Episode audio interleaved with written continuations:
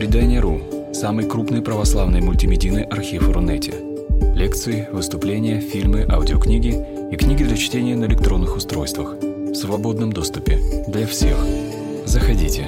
Предание.ру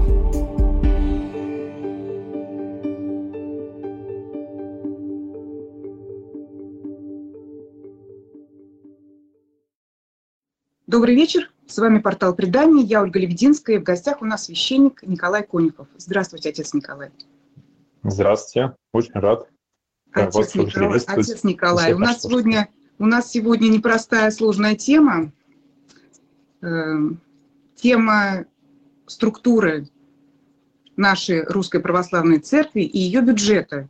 Эта тема интересует вообще, конечно, всех православных, неправославных, воцерковленных, Э, людей далеких от церкви. Она очень всех волнует, и вот мы решили на эту тему немножечко поговорить.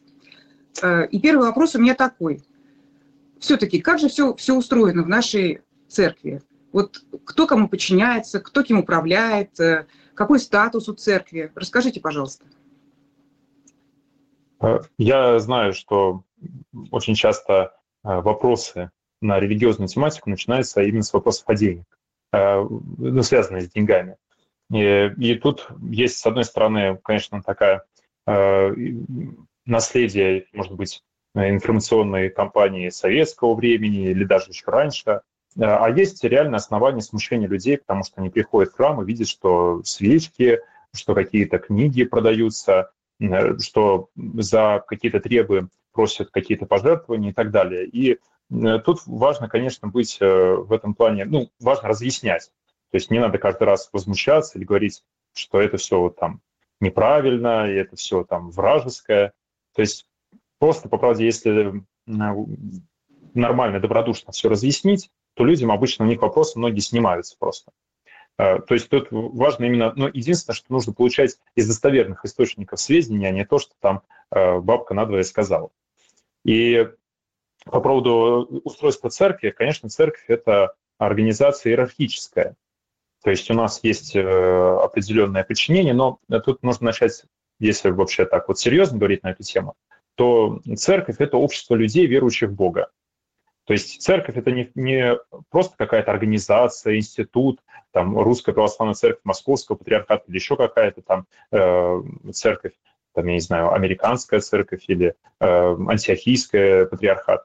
Церковь – это вот люди, которые верят в то, что Иисус Христос – это Бог да, и вот люди, объединенные этой верой, объединенные традицией, с объединенным священноначалием, таинствами, это вот есть и есть церковь. Поэтому и вы, Ольга, церковь, и я, и патриарх Кирилл, и ну, все вот, кто верит в Иисуса Христа, исповедует и стараются жить по заповедям Христом, это э, и есть э, части церкви. А есть ну, определенная иерархия. Понятно, что когда есть множество храмов, э, есть, э, должен быть какой-то надзор в этом плане из древности, чтобы следить за э, порядком, благочинием, были э, поставлены епископы. То есть апостолы, они же ходили, рассказывали о Христе, но они переходили из города в город. А нужно, чтобы был кто-то на месте, кто бы занимался вопросами, так сказать, организационного характера. И вот епископ с греческого переводится как раз э, как надзиратель. То есть ставили старшего как священника, надо, ну, если так вот упрощенно говорить, старшего священника, которого в городе э, разрешает вопросы. Например, в какой-то храм требуется там, священник. Кто этот вопрос должен решать? Епископ. Э, где-то э, умер священник на приходе, да, э, где-то произошла какая-то ну, распря между христианами. Кто должен разбираться? Какие-то споры религиозного характера. Ну и так далее. И вот поэтому определенная была структура иерархии. Она Э, когда говорят, что вот там в церкви управляют, там, не знаю, епископ или священники. Мы считаем главой церкви Господа Иисуса Христа. Это еще апостол Петр в своем послании писал, что глава церкви Христос. И искренне мы все так считаем. То есть э, тут вопрос не в чем епископы и священники, все тоже так считают, что глава церкви – это Христос. А дальше идет, да, вот определенная иерархия. Э, она связана вот с тем, что нужно организовать Э, там, деятельность. Э, когда речь идет об одном приходе, это одна история. А когда у тебя там, например, э, там, тысячи приходов в городе в одном и несколько городов таких, то это, ну, да, появляется какая-то структура. Потом деятельность, вот, например, Русской Православной Церкви, она связана, э, не только деятельность именно богослужебная, а это деятельность и социальная деятельность. Вот сейчас активную социальную деятельность ведет Русская Православная Церковь, помощь беженцам, помощь э, там, семьям, оказавшимся в трудной жизненной ситуации и так далее. На это все требуется финансы. Откуда в церкви берутся деньги? Давайте поговорим, ну, собственно, э, на такой вопрос самый главный. Значит, э, безусловно, в первую очередь, и причем это с древнейших времен, церковь существовала на пожертвовании. Может быть, немножко забитое слово, сейчас постараюсь объяснить более толково. Э, дело в том, что э, в древности человек, который занимался священнослужением, там, священник, ну или тот же самый апостол, он не мог, не мог вести свою обычную деятельность. Ну, например, апостол Петр был рыбаком. И он не мог продолжить свой рыбный промысел, соответственно, там, кормить семью, у него была э, теща, насколько мы знаем из Евангелия, соответственно, у него была жена, дети. И он как бы посвятил свою жизнь проповеди Евангелия. И э, поскольку мужчина не работает, а все равно его нужно кормить, или, может, даже кормить семью, соответственно, нужно как-то какое-то содержание. И с древних времен не считалось абсолютно зазорным, э, что те люди, которые которым апостол проповедует, а потом и там епископ или священник служит на приходе, то, собственно, христиане содержат вот этого человека, проповедующего. Апостол Павел писал, что там человек вот, проповедующий достоин своего пропитания. Да, то есть э, не, загра... не заграждайте валу. Э, это... Есть такой образ красивый, что вот который вол ходит и мелит муку, и он кричит, что ему хочется есть, ему нельзя затыкать рот. Ну, как бы, ну, животине тоже хочется кушать. И он говорит, не заграждайте уста э, валам милящего. Вот, то есть, если, говорит, человек, ну, ему нужно как-то содержать себя и свою семью, а он занимается делом Божьим, да, проповедью, он занимается священнослужением. Это требует достаточно много сил, и, э, причем и не только душевных, но и физических сил, и своего времени, то, соответственно, он достоин своего пропитания. И вот и апостолов принимали в домах э, христиане, давали им какую-то еду, с собой давали какие-то вещи. Вот мы, если почитаем послание апостола э, Павла, то там очень много на эту тему. И апостол Павел каждый раз благодарит церковь Коринфа, Ефесян за то, что они принимают те или иных э, значит, апостолов или там, того, кого посылают апостолы. Вот. Хотя сам апостол Павел, он говорит, знаете, он, ну, для неподготовленных людей, он э, старался их не обременять, говорит, я вижу, что вы хотите меня содержать, но я, говорит, ну, чтобы вас не смущать, там, мастерю какие-то палатки, продаю их, значит, э, да, чтобы э, тоже иметь какие-то деньги и не обременять, если нет возможности, да, какой, как, какую-то часть своей пасты. Вот, поэтому с древности вот эта система пожертвований, да, христиане содержат своих пастырей. А по поводу общины, то есть, вот, например, э, ну, храмы, они же не сразу появились какие-то, э, да, но были какие-то молитвенные комнаты, куда, где христиане собирались. Кто-то в катакомбах собирался, потом там уже в IV веке, когда, э, ну, даже до IV века уже стали появляться храмы, а потом, когда христианство вышло из катакомб после Миланского эдикта, в IV веке уже церковь так становится уже легальной в Римской империи, и появляется много храмов. И вот храм, конечно, там нужно его как-то освещать, то есть нужны свечи. Свечи в первые, в первые времена они считались не таким декоративным элементом или не элементом, там, символ молитвы, а это в первую очередь освещение просто в храме. У нас сейчас лампочки, а тогда вот были свечи.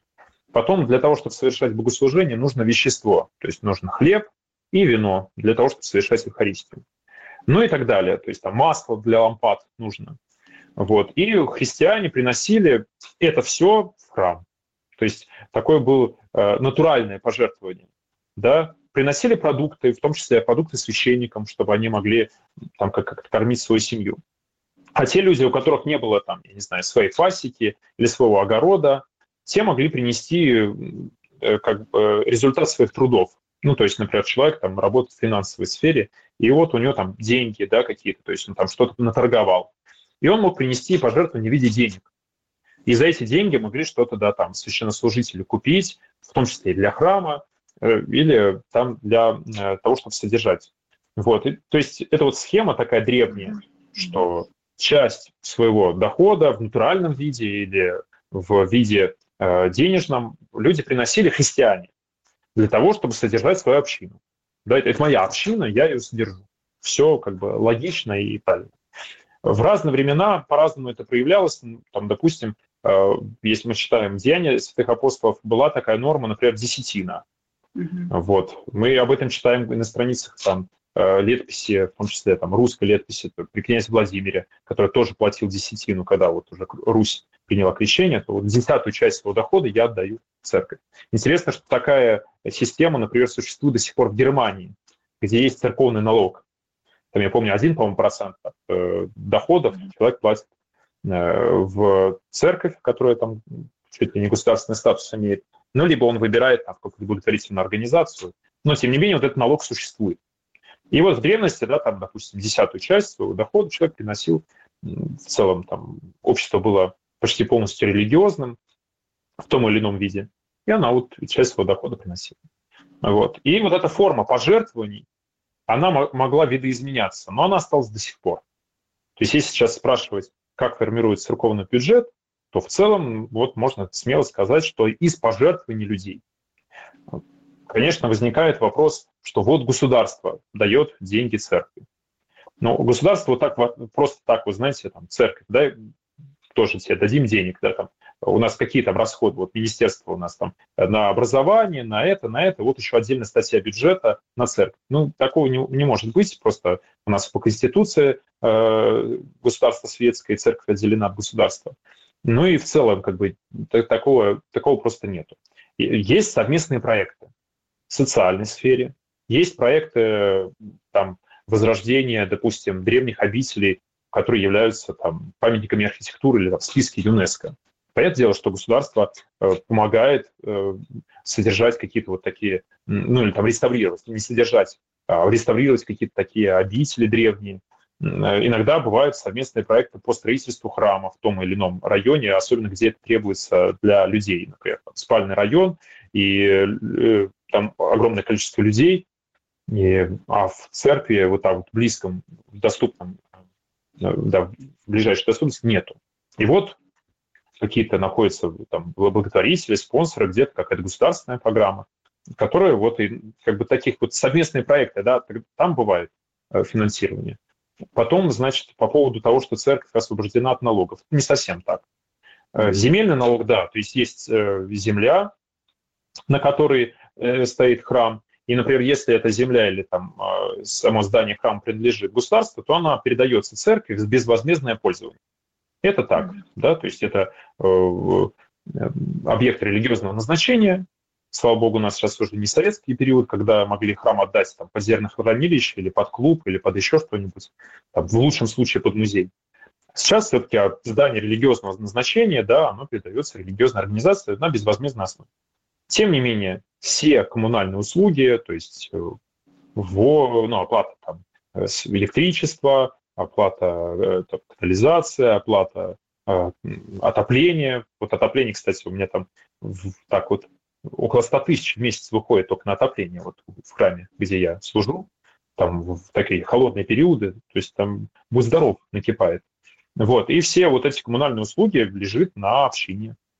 То есть община платит за коммунальные То есть услуги. получается, что э, вот эти коммунальные услуги, они оплачиваются из Э, тех денег, которые приносят люди. Да, и, кстати, это иногда очень удивляет э, прихожан, то есть они вообще не представляли себе этого, они думали, что церковь вообще ни за что не платит, только там деньги, лопаты гребет. А, но это не так. То есть более-менее прихожане, которые постоянно ходят в храм, они понимают, на что идут их деньги. То есть они вот mm-hmm. приходят, они могут просто пожертвовать деньги, могут приобрести, там, взять свечку какую-нибудь, да, там, иконку приобрести, попросить за кого-то помолиться, написать записку, сказать, у меня там у мамы завтра операция, помолитесь, пожалуйста, там, о здравии такой-то, да, там, или о упокоении моего дедушки, там, или, ну, целый список своих родных, за кого помолиться. И оставляют пожертвования. И вот эти пожертвования, идут в том числе на, э, значит, оплату коммунальных услуг. Вот у меня, поскольку в моем приходе я занимаюсь э, как раз бюджетом и расходованием этого бюджета, То есть у нас есть казначей на приходе, у нас есть ревизионная комиссия, и в целом мы примерно представляем, у нас формируется бюджет. И там огромная статья расходов этого бюджета – это зарплатный фонд, потому что в храме помимо священника трудится еще там хор, есть уборщицы, есть работницы свечного ящика, которые стоят и принимают эти пожертвования, которые там людям подсказывают какие-то вещи, там принимают записки, напоминовения и так далее. У нас есть э, ответственные там, по социальному служению наставки, у нас есть э, ответственные там, по молодежному служению, по, э, значит, по просветительскому служению и так далее. То есть там у нас есть работницы, которые там, в трапезы послушаются и так далее. То есть целый штат, там, больше там, 20 человек работников.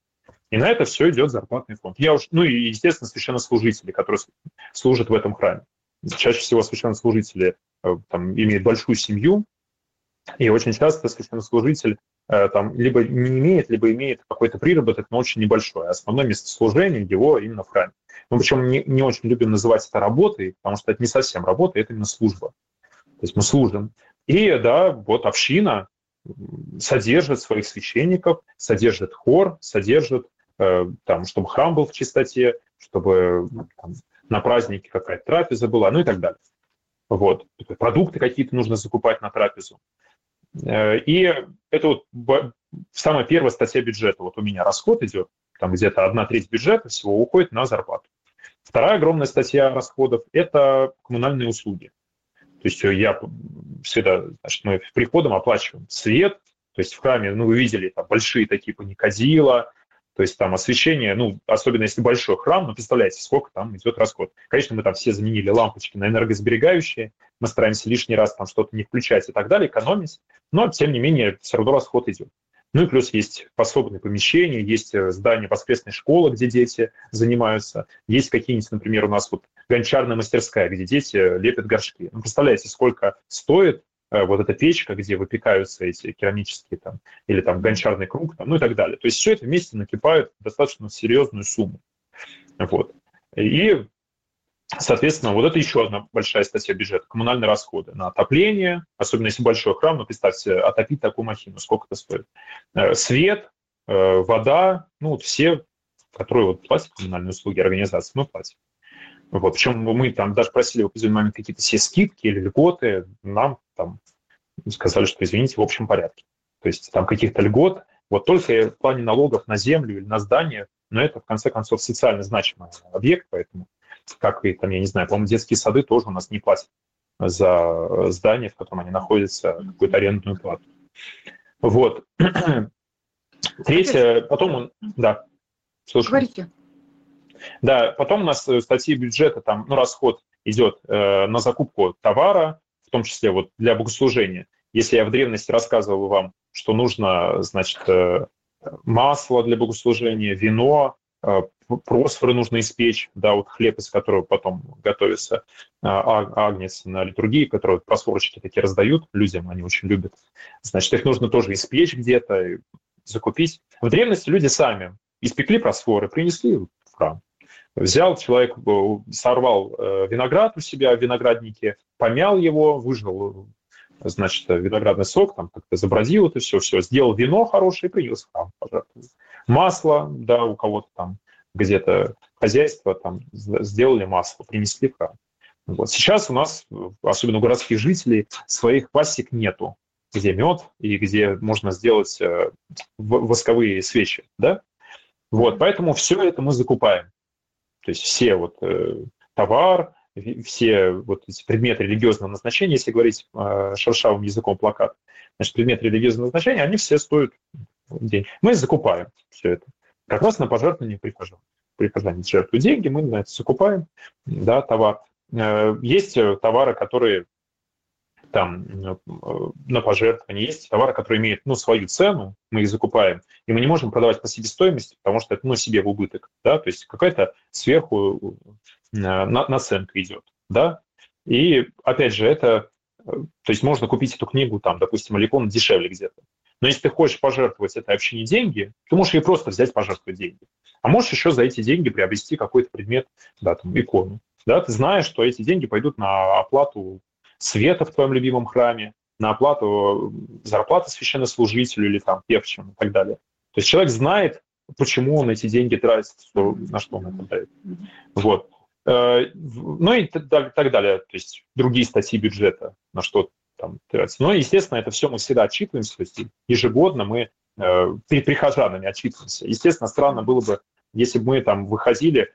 Мы не против, кстати. Вот я всегда, даже если люди со стороны спрашивают, я им всегда рассказываю все то же самое, что и вам рассказываю. То есть могу им прям показать расходники, у меня все, ну, как бы касса ведется, все там подбито. Ну, то есть кому интересно, можно посмотреть.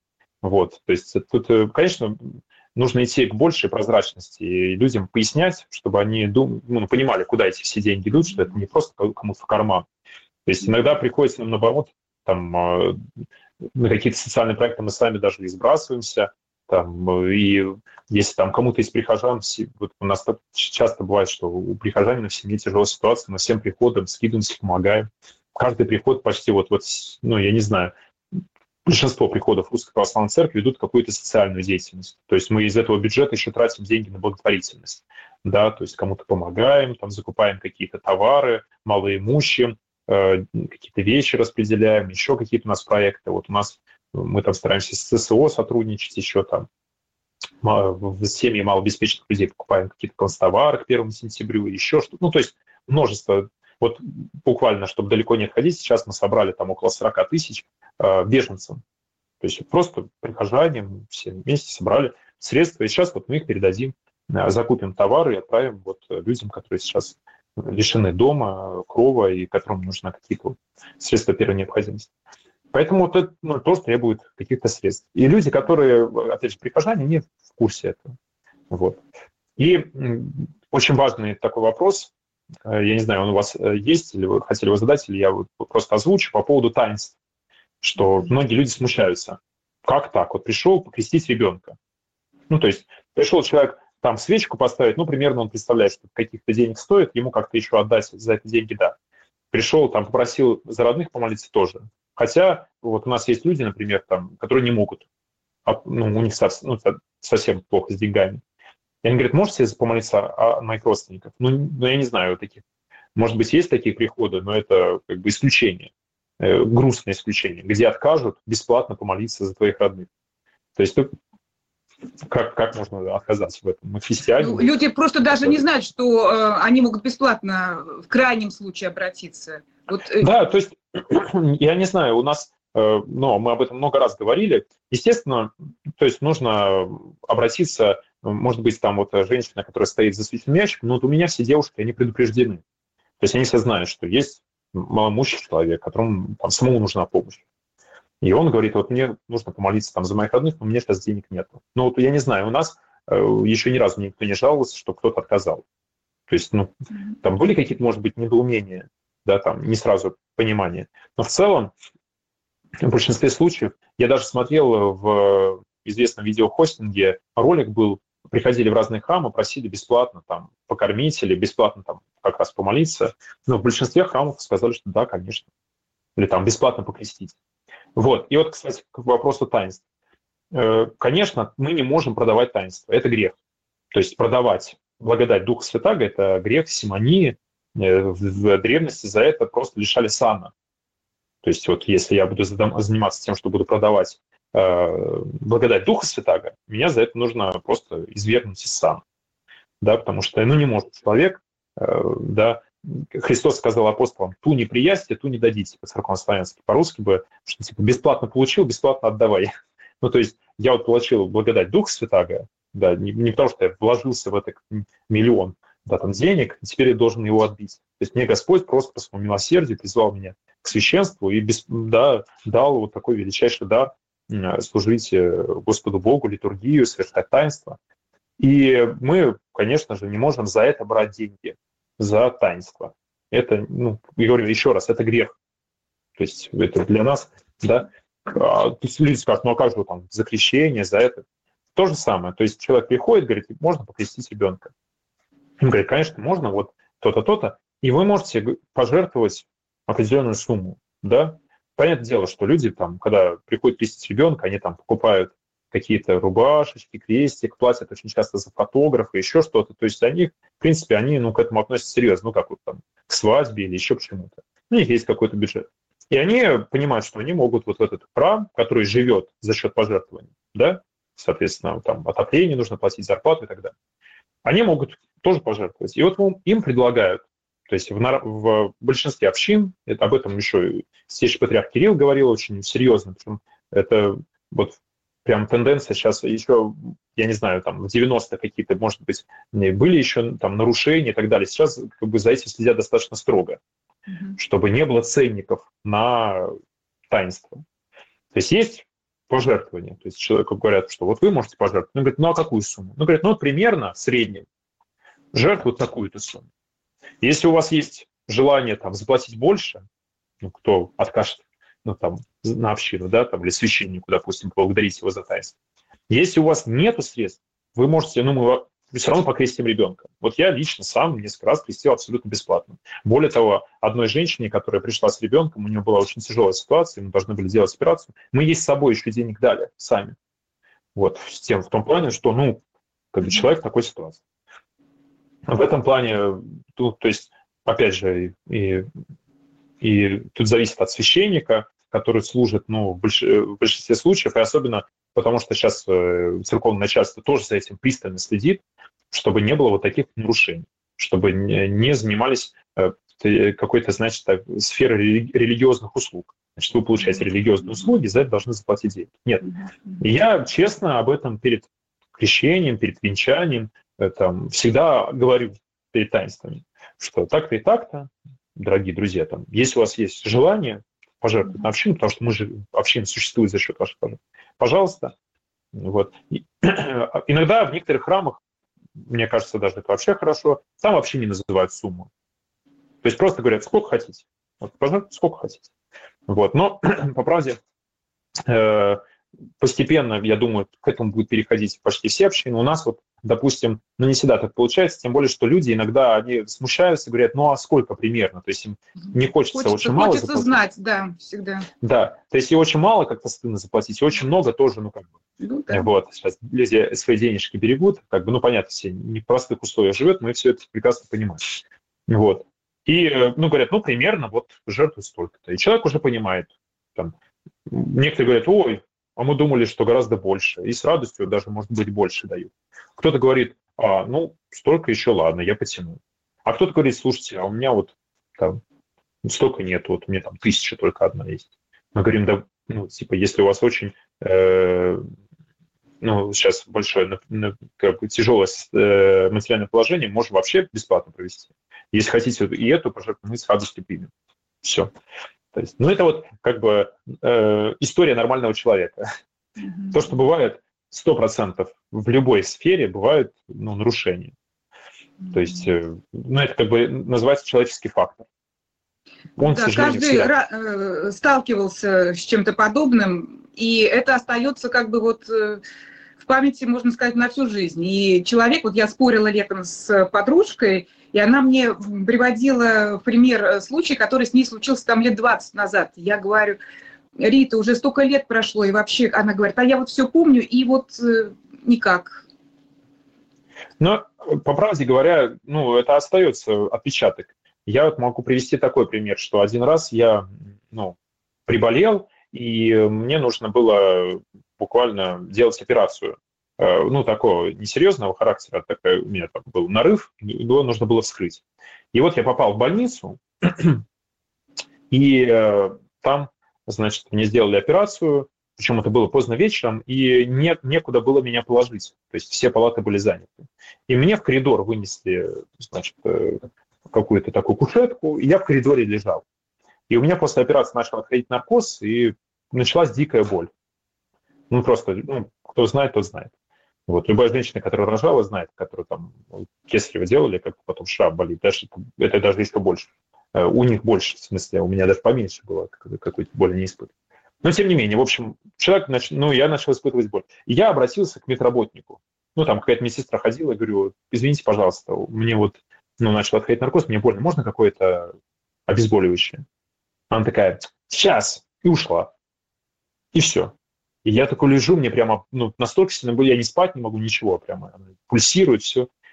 И я там второй раз говорю, извините, пожалуйста, там, что беспокою. Ну, понятное дело, я причем понимаю, что ну, там она одна, на отделении, она там бегает, там у нее, может быть, тяжелые какие-то больные, ну, как бы. Тем не менее, вот я столкнулся с таким, да, она там, в итоге она пришла, просто вот э, пластинку анальгина бросила мне и ушла. То есть ни, ни воды мне не принесла, хотя я после операции я лежу, я там еле двигаюсь. То есть она мне ни воды не принесла, ничего. То есть я там где-то залез в какой-то пакет, нашел какую-то бутылку, значит, две таблетки анальгина выпил, да. То есть я не в осуждении этой медсестре, да, то есть я просто у меня супруга сама работала реанимационной медсестрой, я знаю, каково это тяжело и все остальное. Но это человеческий фактор. Вот столкнувшись с этим, я не разочаровался в медицине. Я не сказал, ах так, никогда больше лечиться не буду. Никогда.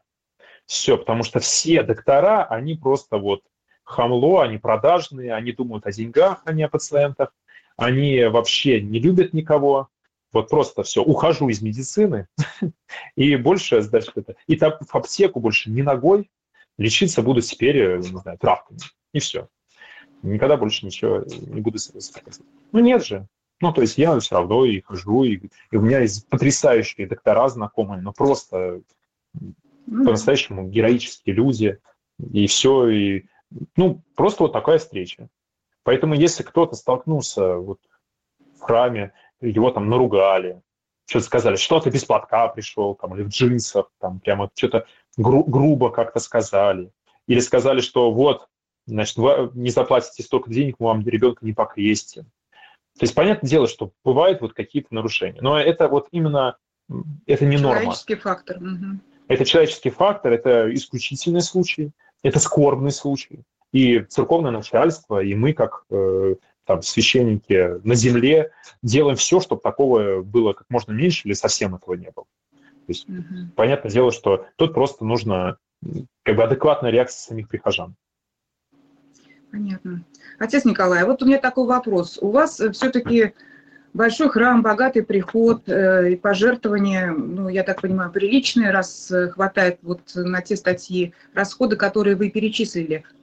Как же выживают те храмы, допустим, сельские храмы, где, в общем-то, э, не так много народу, и они бедные? Как они выживают? Как, как они, на что они содержатся? А, я не могу сказать, что у нас богатый приход. То есть я знаю просто бюджеты каких-то храмов, которые там прямо там, в спальных районах, еще что-то, там действительно бюджет большой, но там расход большой. То есть обычно говорят, вот этот храм богатый. Но обычно в богатом храме э, там не один священник, а пять. То есть вот сколько я плачу зарплату, там зарплатный фонд, он умножается в пять раз. Mm-hmm. То есть, э, ну, естественно, что и расход будет гораздо больше. Соответственно, людей больше в храме, нужно больше каких-то, ну, там, просфорок, больше для людей. Соответственно, опять же, там, если у нас служба не каждый день, то в храме, который большой, как бы богатый, там служба каждый день. Соответственно, хору нужно платить каждый день. Нужно каждый день зажигать большую люстру. Расход электричества увеличится, расход на зарплату увеличится. Все. То есть э, не нужно думать, я просто знаю плюс-минус доходы разных храмов. И вот когда говорят «богатый храм», поверьте мне, он и платит больше. Плюс у каждого храма есть, э, мы как бы содержим центральный аппарат. То есть mm-hmm. вот центральные, э, то есть есть местная религиозная организация, а есть вот э, э, как бы русская православная церковь, это вот патриархия. Да, и, соответственно, в каждой епархии э, вот значит, епархиальное управление самого епископа содержит приходы. Да, то есть приходы жертвуют деньги для того, чтобы... Э, то есть люди жертвуют деньги не напрямую там, в патриархию, а в приходы. А приходы уже содержат, там, допустим, патриархию или в епархии в какой-нибудь, да, в отдельном городе приходы да, содержат э, своего епископа. Да? А То это какая-то сумма определенная или какой-то процент? Да, конечно. Конечно, это вот определенная сумма, которая э, в зависимости от дохода. И вот когда вы говорите о богатых приходах, то они платят эту сумму больше. То есть это дифференцированный подход. То есть приходы, которые, например, вот как вы сказали, сельские приходы, вот там епископ может сказать, слушай, батюшка, там еле живешь, какую тебе, значит, еще и платить значит, налог. То есть там городские приходы, они чаще всего содержат э, епархиальное управление, а сельские приходы, они, наоборот, как бы сейчас сказали, дотационные. Вот. Я знаю, в некоторых епархиях так вот владыки, они прямо с любовью относятся к духовенству, которое ездит там, на село служить. Вот как есть государственная программа «Сельский врач», то есть вот такие программы, к сожалению, не везде, но вот во многих епархиях, где э, какое-то есть такое понимание служения священника на селе, где все равно необходимо понять, что село вымирает, и людей там мало, но есть села достаточно большие, есть небольшие там, поселки городского типа и так далее все равно там есть храмы, все равно там есть прихожане. Где есть люди, то там есть необходимость совершения богослужения и так далее. И вот такие священники, они часто освобождаются от этого епархиального налога. Э, коммуналку они стараются ну, всем миром платить. Да? Э, там бабушки приносят э, значит, батюшки яички, значит, из-под курочки, и это, ну, то есть батюшка с, голоду, с голоду не умрет. То есть обычно приход, ну, батюшка-то своего прокормит. Вот, вот какие-то проекты такие большие, да, на таких приходах осуществлять ну, сложно. Восстанавливать храм вообще невозможно, то есть это огромные деньги. Э, обычно, ну, там, допустим, в этом селе есть человек, ну, достаточно э, э, такой обеспеченный материально. И он вот решает, что вот в моем родном селе есть храм, дай-ка я его помогу восстановить. То есть чаще всего все-таки восстановление храмов, особенно в селе, особенно в селе, да и в городах тоже, происходит за счет спонсорских пожертвований. То есть вот просто люди, у которых действительно есть возможность, вот они там являясь благочестивыми христианами или там, будучи из этого села или еще что-то. Вот у нас, допустим, э, один из э, благодетелей моего храма, где я служу, то у него день рождения выпадает на престольный праздник нашего храма, Введение во храм Пресвятой Богородицы. И вот он так вот решил найти Веденский храм, да, потому что он родился в этот день, нашел наш храм, и вот ему помогает уже много лет за что ему огромная благодарность, спасибо. Благодаря ему мы там, можем проводить реставрационную деятельность, мы построили крестильный храм благодаря ему и так далее. Вот. На селе, конечно, да, ситуация состоит, состоит то есть если городской храм, то плюс-минус у нас там всегда так хватает, какие-то бывают худшие время, там, во время ковида у нас там прям была просадка бюджета, слава богу, нам там помогали, в том числе государство какие-то субсидии выделяло. А так, в целом, ну, как бы городские приходы живут. А вот сельские приходы, да, там священникам приходится выживать.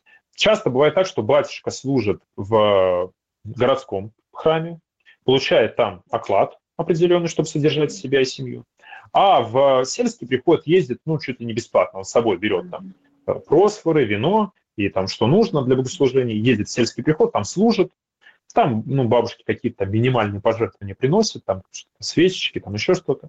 Но понятное дело, что э, как бы он не самоокупаем. Это как бы дотационный храм. Вот. Есть сельские приходы достаточно сильные. Я вот знаю, там здесь на селе батюшка служит много лет, там вокруг него сплотились прихожане, как бы его содержат, храм стараются поддерживать в хорошем виде. То есть это все зависит уже от местоположения, от прихожан. Вот. Я знаю приходы, в которые вот Эм, там, допустим, местный епископ сказал э, богатым городским приходам, давайте поддержим сельские приходы. И вот там э, богатые городские приходы какую-то часть там, дохода отдают там, в общецерковную казну, там, казну местной епархии, и они распределяются в сельские приходы, чтобы поддержать всех священников. Ну, потому что там, э, я вот просто из жизни, ну, там, допустим, у сельского священника зарплата 5000 рублей ну, 5 тысяч рублей зарплата. А у него там 5 детей. Вот. Ну, просто если 5 тысяч рублей у меня э, вот уходит примерно в месяц на памперсы, допустим, когда у меня двое детей, 5 тысяч рублей я в месяц трачу только на памперсы. Вот. Ну вот можно себе представить, как вот батюшке на 5 тысяч рублей жить э, в селе э, в месяц вот с такой зарплатой. То есть, понятное дело, что, да, прихожане начинают помогать, кто-то там все вот, очень часто епископы, они знают про такое бедственное положение, и духовенство приходит, там, помогают и так далее. То есть вот так. А в среднем какая зарплата у священника, у городского? Тут зависит, э, где служат. То есть городской обычно значит так, что средняя зарплата священника не отличается очень сильно от средней зарплаты ну, обычного служащего. Там. Mm-hmm. То есть если посмотреть так, ну, зарплата может составлять в среднем, там, допустим, ну, в зависимости от какой город, то есть Москва – это все-таки одно, и там Петербург, а другие города – это. Но это вот в районе, так, допустим, там 35, 50, 75. То есть, ну, там на каком-то богатом приходе батюшка, который служит много лет, он может там получать, ну, там, до 100 тысяч, допустим. Но это, я говорю, все зависит от места, то есть насколько приход проходимый, как батюшка служит. То есть есть батюшка, который только на выходных служит, да, у него одна ставка, да, то есть ему приход, прихожане могут такую зарплату положить. Обычно, допустим, ставки, ну, как, какую зарплату мы будем платить, э, там, э, штатное расписание, оно утверждается на приходском собрании. Собираются прихожане, вот, и смотрят, сколько мы можем содержать священников, или сколько мы можем платить, ну, как-то так. Вот, но обычно помимо ставки священник еще имеет, ну, как бы приработок, то есть э, прихожане там просят батюшку там, осветить машину или осветить квартиру, или ну, какое-то таинство да, совершить. И в благодарность ему дает пожертвование. Опять же, это не то, что я там трясу, давайте мне, я светил вашу машину, где мои деньги. То есть, ну, это такой, представить себе, это карикатурный образ, который, может быть, навязывается, там, ну, очень сильно навязывался в советское время, где вот эти толстые батюшки карикатурные с огромным крестом, там, э, со старушек стрясают э, какие-то деньги и так далее. То есть, понятное дело, что нет, это происходит чаще всего просто вот добровольно, прихожане с радостью, там, зная, что у священника это основной род деятельности, он тратит на это свое время, свое здоровье, свои силы, что у него там, дети, у него супруга, ему нужно тоже там и свое здоровье поправлять, и семью содержать, и ипотеку выплачивать. Я, у меня ипотека 40 тысяч в месяц. То есть, соответственно, что мне выплачивать эту ипотеку, да, у меня должна быть еще какая-то зарплата, чтобы еще на еду осталось.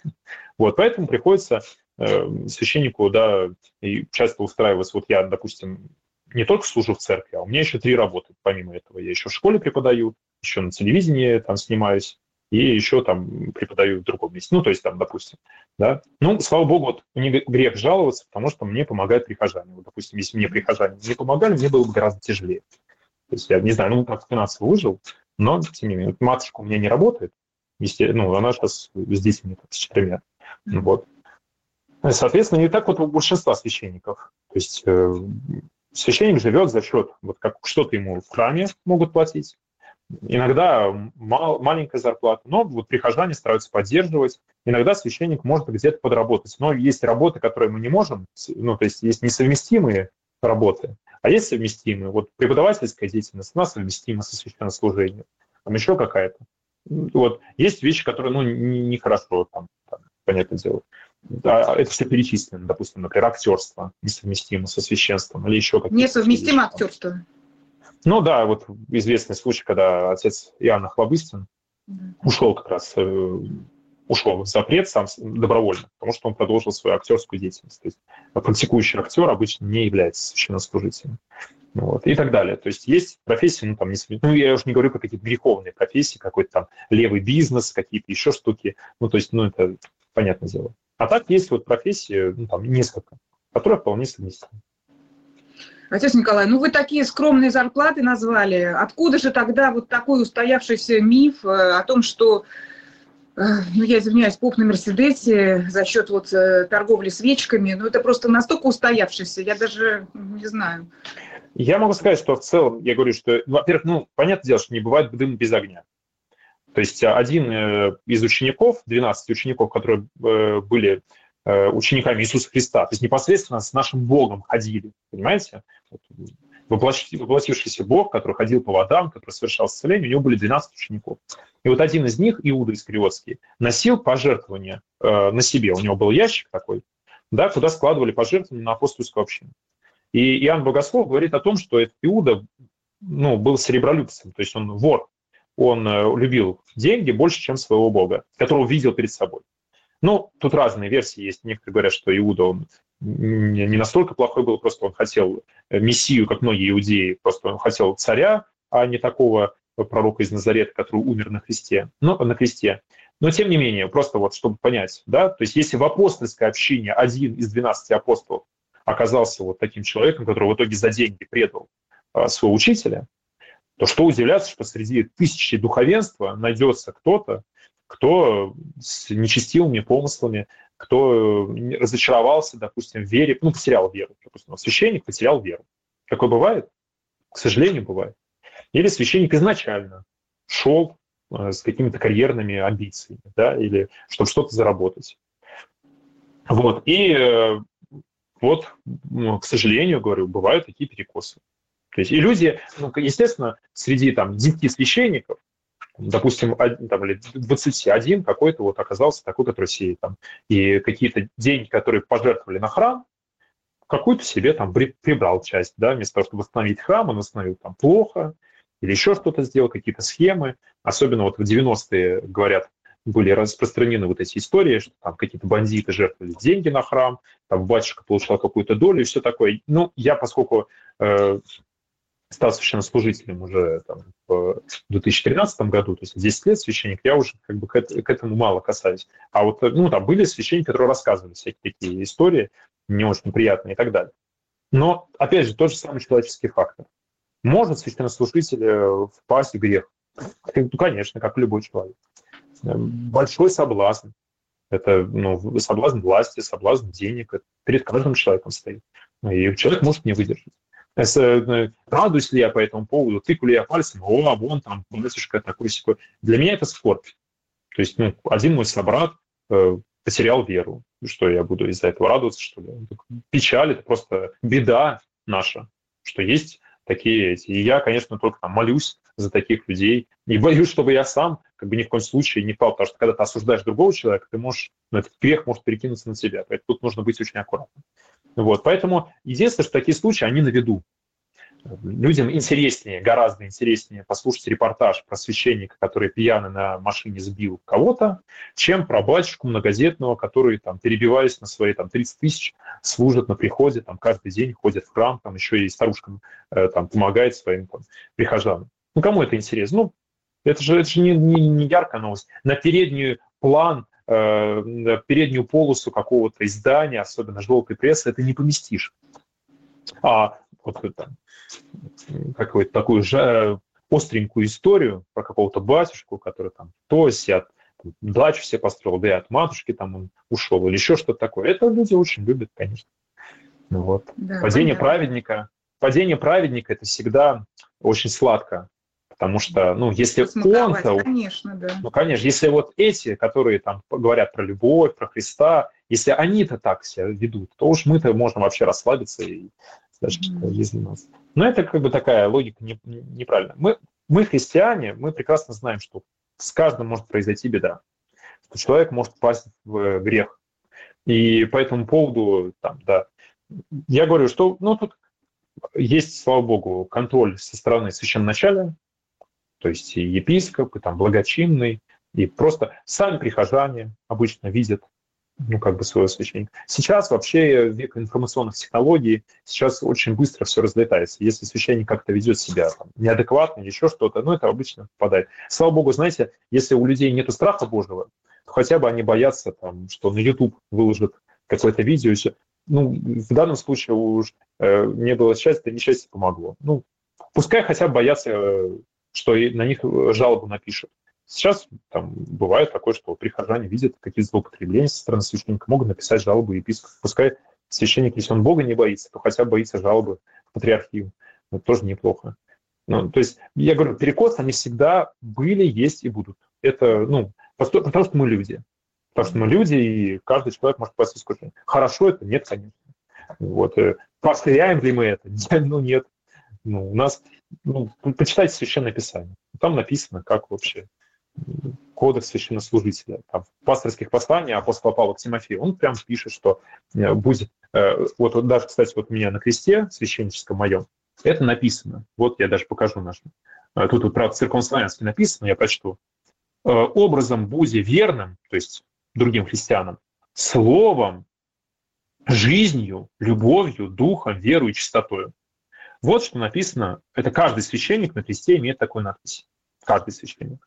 Что будь примером своим прихожанам словом, жизнью, то есть словами, делами, своей жизнью, любовью, духом, верой и чистотой. То есть если священник, я не знаю, ну, говорит какие-то там э, слова плохие, там, обзывается на прихожан, если он живет, ну, то есть говорит, вот, нужно быть э, смиренным, скромным, нужно там вести такой-то образ жизни, а сам э, ведет по-другому. Ну все, ну, он нарушает заповедь Божью. Он не соответствует тому, что пишет там апостол Павел, допустим. Ну, трагедия. Трагедия, это вот, вот, вот такое бывает. Но опять же, я могу сказать, что там, по статистике, вот там, вот даже в моем окружении, ну, я знаю, там, 30 идейных батюшек, которые просто вот пашут, и вот они, они вот идейные, они любят Господа Иисуса Христа. У них тоже есть недостатки, как у всех. Мы не святые люди, у нас хватает всего. Но, тем не менее, вот мы, да, мы занимаемся служением. И какой-нибудь, я знаю, там, пример священника, который там, да, к сожалению, разочаровался, или у него кризис какой-то сейчас, пасторский кризис, еще что-то. И только вот хочется помолиться, чтобы человек пережил, и будет большая радость у нас, если собрат наш там вернется на правильный путь. Вот. И я говорю, мы главное думаем о себе, чтобы нам самим быть достойными служителями Господа своего. Отец Николай, а вот вы э, Сегодня упомянули, опять же, что э, часть денег э, от меценатов, да, церковь получает. А, ну, это же тоже разные бывают деньги. Вы же не знаете их происхождение. То есть, э, а вдруг они каким-то нечестным путем заработаны? Как вот к этому церковь относится? Конечно, с одной стороны, есть соблазн, просто пришли себе, принесли деньги, то, ой, спасибо большое, да? чаще всего все-таки жертвуют сейчас деньги, ну вообще в целом, как, какая атмосфера в государстве. То есть когда в 90-е были всякие определенные проблемы, был какой-то левый бизнес, какие-то там а, предприятия, какие-то заказы, какие-то вот были люди там нечестным путем что-то заработать, этого было больше, допустим. Сейчас этого ну, меньше. И, и а, обычно вот люди, которые там меценаты, ну, они, во-первых, чаще всего сами неплохо зарабатывают они могут со своих доходов, да, просто, ну, человек зарабатывает достаточно хорошие деньги. И он со своих доходов дает пожертвование в храм. То есть то, что десятина, просто она совершенно другом качестве. Потому что там, мы с вами принесем десятину, это будут одни деньги, а у него ну, как позволяют его доходы, его деятельность, там, трудится в какой-нибудь газовой сфере или в каком-нибудь банке он, да, там, сам директор или директор. Ну, он может даже. Потом есть э, все-таки в крупных организациях э, сейчас вот часто бывает пожертвования не то, что вот тебе взяли, принесли деньги какие-то, а просто говорит, мы вам готовы оплатить э, значит, э, для крыши железо, да, или кирпич для стройки. И все легально, выписывается счет, фактура, то есть организация, какой-то подрядчик, который производит эти кирпичи, и этот счет, фактура отправляется в ту организацию, где вот благотворитель трудится, и они оплачивают официально и проводят это через как вот благотворительность, и все. Вот, то есть это все, ну, как бы там, негде, нету возможности, как бы, Понятно. взять и что-то украсть. Понятно. Но ча- часто это, нужно честно сказать, э, на отношениях держится. То есть вот меценат, он просто знает батюшку и доверяет ему, что вот если он передаст какую-то сумму, там, допустим, даже священнику, то священник не будет на эти деньги там покупать себе Land Rover или там на Мальдивы летать. Что там, батюшка, вот там, допустим. Не, ну бывает, что там жертвуют конкретно священнику. Ну, там обычно не идет речь там, о каких-то занебесных суммах. Вот, там, просто там, на поддержку и так далее. Слава богу, что такие люди есть, они там поддерживают священнические семьи. Священник, э, очень хорошо, когда священник не думает, э, там, чем завтра покормить детей, что у него есть какая-то финансовая безопасность, он может спокойнее общаться с прихожанами и там вообще не забивать себе голову каким-то финансовым вопросом. Ну, э, это просто такая, значит, священническая история. Потому что вот мне, конечно, я просто вот доверяюсь Богу, я знаю, что Господь меня не оставит, и поэтому я могу спокойно там э, крестить, отпевать, там, не думая, а сколько мне заплатят, а что мне заплатят, а почему. То есть это плохие мысли, я стараюсь вот с ними бороться. То есть бывает, конечно, ну, любой мужчина меня поймет, что когда ты там, у тебя там и супруга, э, у нее обуви нету зимней, и дети идут в школу, там нужно комплект каждому купить, там, э, значит, форму, они все выросли за лето и так далее. То есть ты, у тебя там машина, э, нужно ТО делать, и ты уже там переживаешь, да, как-то у тебя бюджет, рассчитываешь что-то, все. И хорошо, когда вот там священник с моральной точки зрения, хорошо, что он вообще об этом не думает, ну и хорошо, когда есть возможность, да, действительно, ему спокойно как-то семью обеспечивать, с одной стороны. С другой стороны, э, тут вот вопрос честности. То есть обычно, я говорю, меценат доверяет, священнику просто знает, что вот он дал какое-то пожертвование священнику, и он реально все сделал. То есть это не то, что он там взял и, значит, за такие большие деньги там взял, газон постриг э, на храмовой территории, и все. Да, зато у батюшки машина появилась. Ну, то есть, ну, опять же, это все видно, и знаете, вот это ж люди очень чувствуют отношения и чувствуют, ну, в том числе люди достаточно состоятельные, они видят это. Про что человек. Если батюшка про деньги, ему не очень хочется жертвовать. А если батюшка идейный, то есть батюшка он, о приходе, он свои деньги готов вложить, да, понимаете? Ну, я, я здесь есть, даже э, имела в виду то, что э, если это не совсем честные деньги, как к ним церковь отнесется? Ну, понимаете, опять же, не то, что к нам приходят и говорят люди, так, вот я тут недавно поучаствовал в одной схеме серой, там немножко коррупционную, там у нас а, была. А если это, ну, подразумевается, ну, или как бы там есть ну, какие-то... Ну, слушайте, у меня, у меня был, у меня был, у меня был, как бы, у меня лично был случай, что вот я тоже там э, не понимал, откуда вот эти деньги, и там была вероятность, что это деньги нечестным путем, но, правда, там не такие большие деньги шла речь. И я сказал, что, знаете, что, ну, там, давайте, ну, это хотели причем мне пожертвовать. И я как-то так отказался, ну, там говорю, что если хотите, там, опустите просто в кружку, там, mm-hmm. в храме стоит там ящик для сбора пожертвовать, если хотите, пожертвуйте там, или там бедным раздайте. Ну, просто я не уверен, что это честным путем сработает. Но в целом, понятное дело, что, конечно, ты когда общаешься с людьми, ну, ты понимаешь, какие-то те бандиты приехали, или тебе приехали какие-то, ну... Я говорю, что сейчас, как в целом, уже атмосфера, в том числе и бизнес-атмосфера, она получше, особенно в крупных городах. И то есть, ну, понятное дело, что если я узнаю, ну и вообще вот любой, ну, так, опять же, в средней температуре по больнице, священник узнает, что деньги, которые ему дают, это кровавые деньги, или там кто-то обобрал каких-то бедных налогоплательщиков или еще что-то, и вот себе эти деньги там, дают, и ты это знаешь. Конечно, по совести ты должен не принять эти деньги. Ну, по совести, mm-hmm. да? Вот. Ну, в целом, я знаю многие храмы, ну, немного храмов, ну, там, не со священниками общаюсь, у них вообще таких вот больших меценатов нету. Вот.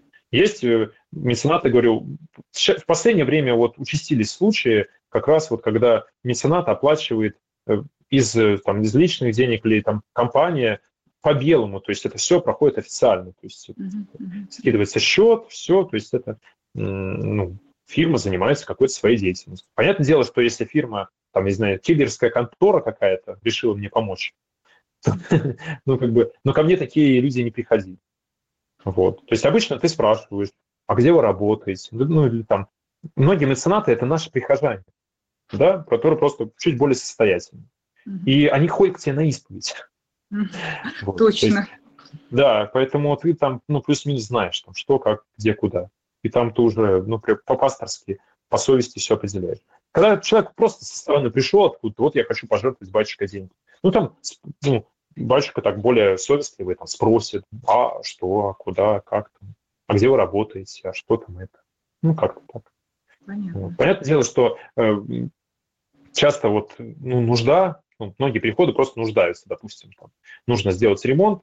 И вот я, например, у нас в храме я бы не смог бы сделать и половину тех ремонтных работ, которые мы все время, вот там, в этом году мы там отмостку делали, дренаж, э, чтобы вода уходила, не подмачивала нам фундамент, мы там красили э, там часть фасада, ну и так далее. То есть мы много сделали, ну там, по-моему, 1500 мы потратили на ремонтные работы. Естественно, вот все эти деньги – это вот то, что пожертвовали спонсоры. Да, то есть они конкретно пожертвовали на реставрационную работу, мы все эти деньги потратили. То есть я обычно, э, там, даже если деньги поступили какие-то, мы всегда их там, проводим, э, там, казначей в курсе, другие люди в курсе. То есть они, это не, не то, что единолично принимается решение. Вот, то есть, э, опять же, и это даже лучше, что потом тебе никто не предъявил претензии. Знаете, вот, э, священники, они же тоже какой-то финансовой грамотности нас учат. Вот, поэтому мы стараемся как-то все, чтобы э, люди другие были в курсе. Я вот лично всегда стараюсь прихожанам рассказать. То вот у нас бывает приходское собрание, я всегда рассказываю, сколько денег, что, какие вот, на что мы тратим, на что не тратим. Иногда предложение бывает, батюшка, давайте на это чуть поменьше тратить, а на это чуть побольше тратить. Ну, то есть это такая вещь обсуждаемая.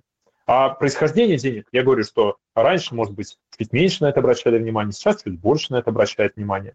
Бывают ли случаи, может ли быть такое, что где-то, значит, нарушение? Ну, конечно, может быть.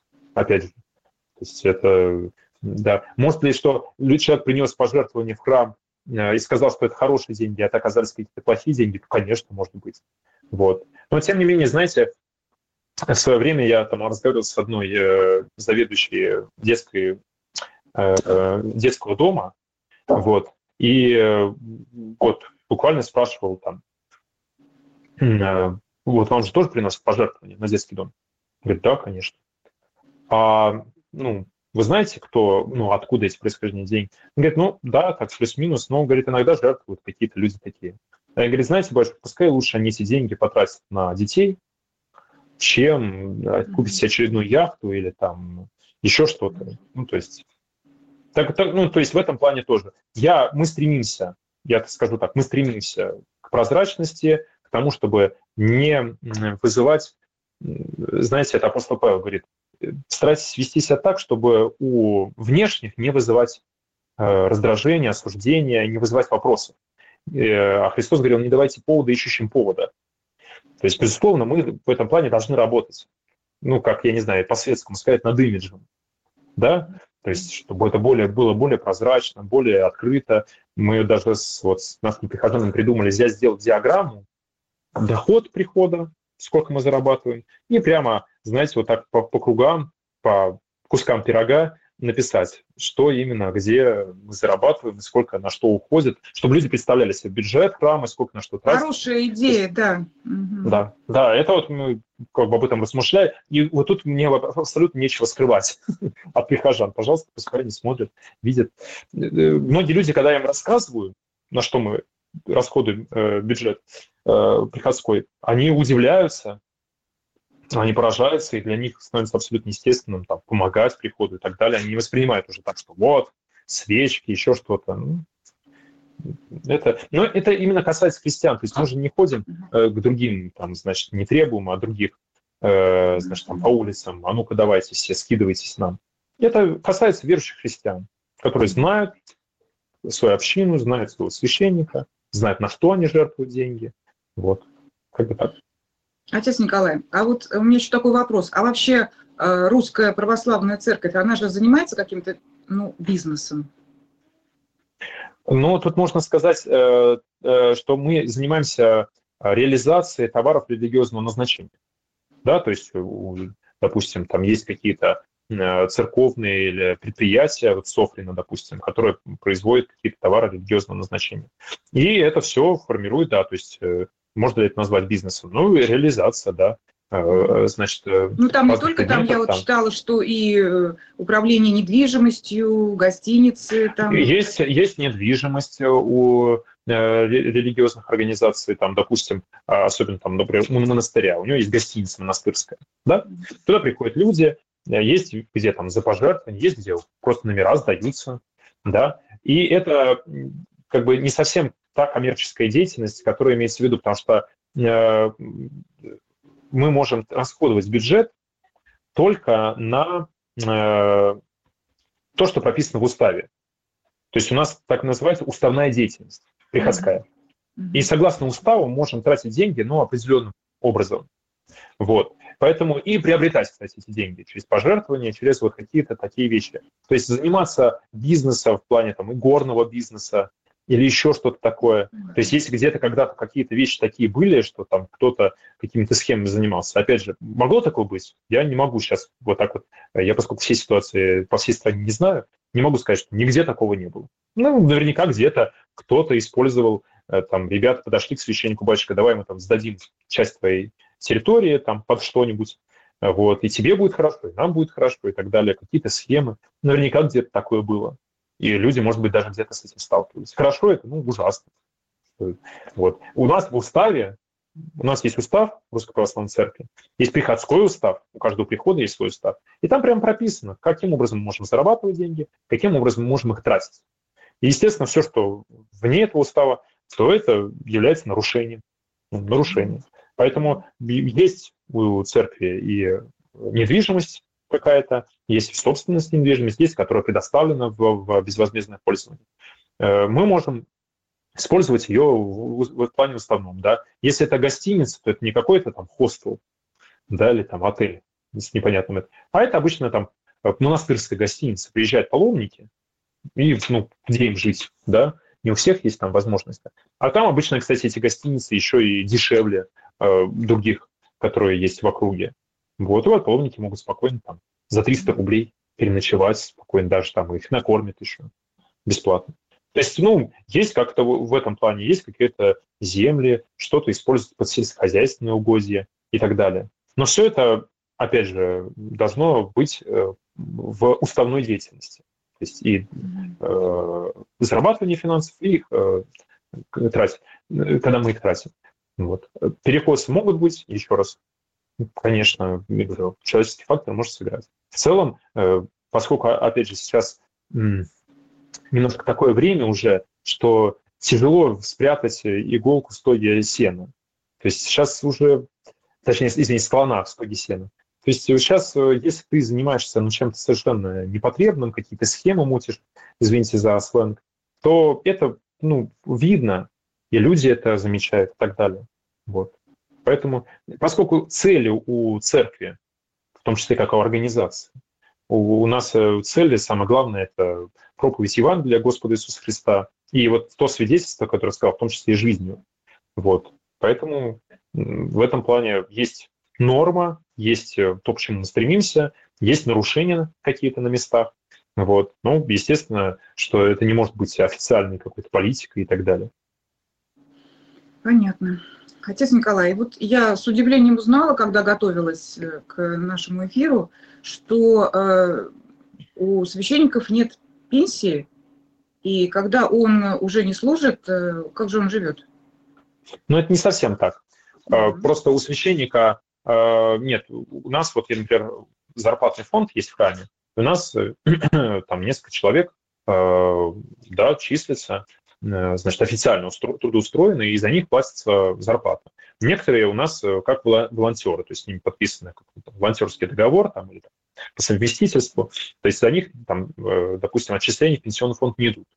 И вот священники есть некоторые, ну, допустим, на сельском приходе. Он не, не может быть не трудоустроен официально, и ему не начисляется пенсия. Но таких сейчас немного. То есть большинство священников, они трудоустроены официально по трудовой книжке. Вот у меня трудовая книжка, там есть запись, что я являюсь священником в таком-то храме. Вот, и с моей зарплаты, официальной зарплаты, вот. Единственное, что, конечно, там официальная зарплата она может быть э, там, чуть меньше, и, соответственно, пенсионное отчисление будет чуть меньше. Но, тем не менее, обычно священники служат э, до... То есть не то, что там в пенсии взяли, там, тебе 65 лет исполнилось, ты ушел. Батюшки некоторые служат до 80, до 90 лет. Это я сегодня с моим другом общался, у него папа 90 лет, он до сих пор служит. Вот, так что они нормально. Вот. Часто, тем более у нас есть церковная система такая, что, например, вдовам священнослужителей мы платим какие-то деньги. То есть в том храме, где служил священник, если он умер, то вдове выплачивается какая-то материальная помощь. Священнослужитель, который там заболел и не может больше совершать богослужение, ему назначается какая-то от прихода помощь. Вот, то есть помимо пенсии, которая может быть государственная, может быть даже небольшая, ему все равно помогает. Ну, как-то так вот э, своих не бросаем. По-человечески, вот, целом, да, здорово. По-человечески, и прихожане не бросают. В целом, то есть обычно были, может быть, какие-то э, проблемы в советское время, что там священники, они там не могли официально трудоустроиться. Вот. Сейчас, в принципе, все батюшки, которые работают, ну, служат на приходах, их, у них есть трудовая книжка, и как там записывают и так далее. Отец Николай, а как вы относитесь к такой идее, допустим, чтобы у нас тоже ввести, вот как на Западе, как вы вначале упомянули, десятину, да, э, не среди Ой, люди... всего населения, а хотя бы из прихожан э, данного храма, прихода для поддержки? Есть прихожане, которые с радостью бы так и ну, как бы откликнулись на это. А есть прихожане, которые будут резко против. Вы, если вы вот видели все эти, э, значит, э, по поводу батюшек на Мерседесах, по поводу того, что они там деньги зарабатывают и так далее, а тут они еще и налог ввели 10%, до чего, да у меня и так все не хватает. То есть у меня прихожане, они очень по-разному. Есть там более осознанные прихожане, есть менее. Есть люди, которые там каждое воскресенье ходят в храм, и они понимают, что, почему и как. А есть прихожане, которые там, ну так, захожане. слава богу, что они тоже есть, и они тоже помогают и содержат тоже приход. В этом плане мы, э, наоборот, им тоже благодарны, даже те, кто редко приходит, все равно они поддерживают общину в финансовом плане. Конечно, с, с духовной точки зрения мы хотели бы помочь людям более осознанно относиться к вере, чтобы у них было это более регулярное, в плане того, что для духовной жизни просто прийти там раз в год свечку поставить не помогает. Но с точки зрения такой человеческой благодарности, конечно, людям благодарны, то, что они там раз в год придут и пожертвуют что-то, это тоже хорошо. Но если вводить вот прям директивно вот все десятины, это должен быть приход готов к этому. То есть там все прихожане сказали, батюшка, что вы там мучаетесь каждый раз, там то, все, пятое, десятое, давайте там это. Ну, то есть вот если какой-то приход так решит, да, там на приходском собрании, вот, и, в принципе, все там вот. Или там, например, те, кто хотят десятину, а те, кто не хотят, там не десятину. Вот. То есть я знаю, что в некоторых ну, общинах, таких вот э, сплоченных, там у них это принято, допустим. И все там. Они приходят, дают десятину, а дальше они уже берут свечи, записки бесплатно сами там пишут, все, то есть у них они там десятину понесли. Ну вот. Это, то есть, в частном случае. Но поскольку у нас, понимаете, у нас еще в чем проблема, у нас очень сильное социальное расслоение. Вот, и в целом, как бы, есть люди, которые зарабатывают там достаточно хорошо, а есть, которые совсем плохо зарабатывают. И как бы для кого-то 10% от зарплаты это ну, там, нормально, а для кого-то там 100 рублей отдать там, за свечку или за записку это уже больно. Поэтому тут, тут нужно как подходить в этом плане, мы каждому прихожанину стараемся подходить как бы с вниманием, учитывая его, в том числе и финансовое положение. Понятно. Отец Николай, ну вы сегодня так полно раскрыли эту волнующую всех тему. А, кстати, а почему она всех так волнует, как вы думаете? Ну, в целом, понятное дело, что, с одной стороны, люди хотят э, видеть э, то, о чем я говорил, что если ты говоришь про духовные вещи, если ты говоришь про Христа, если ты же призываешь людей соблюдать э, заповеди Божьи, говоришь о скромности, о терпении, о любви и так далее, и так далее. И если ты не соблюдаешь эти вещи, то, безусловно, это будет вызывать вопросы. Это ну, несоответствие, и, конечно, это такая боль для нас, что мы можем как-то навредить, отпугнуть людей от Христа своим недостойным поведением. Ну, тут это касается не только денег, это вообще в целом касается жизни. Это с одной стороны. С другой стороны, конечно же, наша любимая пресса, как бы наши любимые информационные потоки, они очень много сделали для того, чтобы раскрутить э, такие штампы, э, такие вот как представления стереотипные. То есть э, стереотипное мышление, оно более простое или более удобное. Человеку не надо задумываться, он приходит, берет готовое. То есть мало людей любят, допустим, там самостоятельно выбирать дизайн кухни. Они приходят, смотрят, а где у вас готовые кухни? Смотрят, о, вот, мне нравится такое. Вот каждый шкафчик подбирать, ну, как бы это тяжелее для сознания, даже тяжелее. И поэтому больше, ну, многим людям удобнее стереотипное мышление. И оно больше подходит. И они поэтому там, как этот Ленин говорил, э, не рефлексируйте, передавайте. Да, то есть не надо там задумываться, просто ну, ретранслируйте и все. Вот, и поэтому там сказали, ой, там эти батюшки такие, ой, да, да, я тоже так. А, и все это пошло, это как бы вирусная такая история. То есть в этом плане информационные потоки тоже потрудились над тем, чтобы вот эта история была так вот оспиарена. Вот. Третье, ну, в целом, то, что у людей может быть непростое финансовое положение, что у нас, я говорю, социальное расслоение в обществе. Вот, люди там пережили сами непростые времена. Я сам вот родился в 90-е, и я помню, как непросто было, когда там гречку с гречкой ели. И, ну, то есть, понятное дело, что у людей там э, все равно есть какая-то история. Я недавно там тоже э, словил в себе какое-то такое чувство, значит, э, э, прям почувствовал себя в 1917 году. Э, какое-то такое, э, как бы сказали, а, а, социальное отторжение, что ли, или вот такое вот ненависть к буржуазному строю, то есть я там что-то прошел мимо какой-то очень дорогой машины, и так меня кольнуло. Вот, буржуи разъездились тут на шикарных. Как бы, но все равно это живет, все равно это чувствуется, и особенно для людей, которые снизу, и которые там честным трудом пытаются свои 5 копеек заработать, и когда они видят какие-то там вещи, их, их это может дергать, раздражать и так далее, и так далее. В этом плане нужно, конечно, тоже учитывать это и лишний раз не раздражать. С другой стороны, знаете, вот всегда с древности мы вообще эту тему с вами не затрагивали по поводу богатства, ну, убранства в церкви, что почему там золото, почему присутствуют такие красивые там все эти вещи. С древности люди хотели выделить те места, э, которые дороги. То есть ну, человек, например, может жить очень скромно, но на свадьбу он скопит, и там невесте платье красивое купит, да, или там э, гостей накормит, ну, как бы устроит стол, он все, он все там в жизни своей не может этого позволить. Ну, уж стол там на свадьбу он устроит для всех такой, чтобы все э, наелись и все были радостны. И вот человек, даже там, если сам живет скромно, он хочет, э, например, в место, куда он приходит, Господу Богу помолиться, он хочет Богу, вот, чтобы было дорого и богато.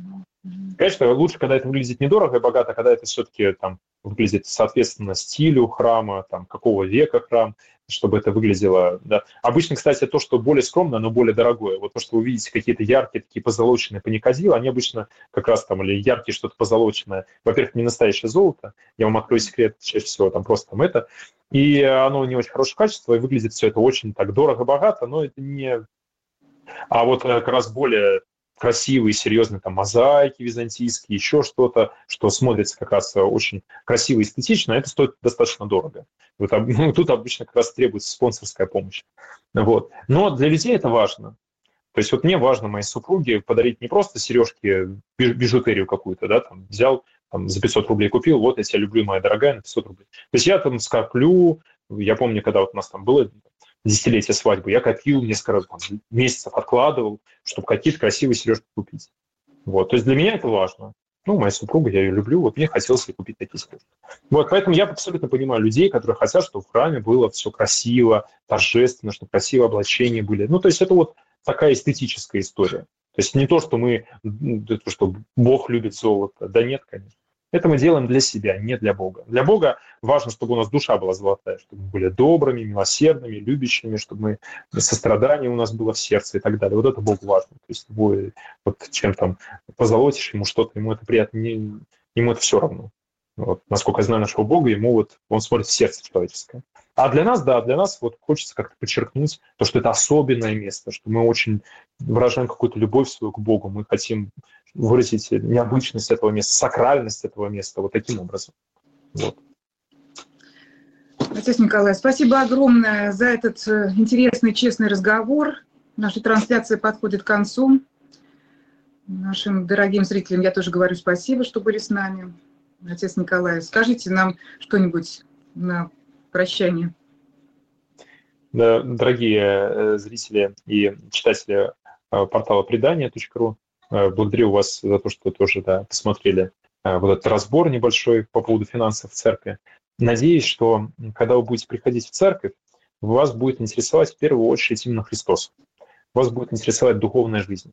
Понятно, что внешние вещи, они отвлекают, что иногда бывают какие-то сомнения, смущения. Но если человек пришел для Христа, то есть ему интересно построить отношения с Богом, все остальное будет вторичным. Я пришел в больницу, у меня желание вылечиться. Что-то нахамила мне уборщица. Что-то там врачи за... выходят там, значит, за больницей курят. Но моего желания вылечиться это не уменьшит. Я все равно хочу вылечиться. То есть, да, можно там работать, мы должны все вместе работать над улучшением как бы атмосферы, над тем, чтобы не давать повода ищущим повода, чтобы не смущать людей. И мы будем это делать обязательно, будем в эту сторону идти. Но старайтесь, э, если вам интересен Христос, вот э, не ограничиваться на свечках, на то, что кто-то на какой-то машине ездит. Э, читайте Священное Писание. Интересуйтесь вопросами духовной жизни. И вы тогда поймете, что вот самое главное, что второстепенно. Спасибо, отец Николай. Дорогие И вам спасибо большое за спасибо. Да, спасибо. Всего доброго. Всем мирного неба.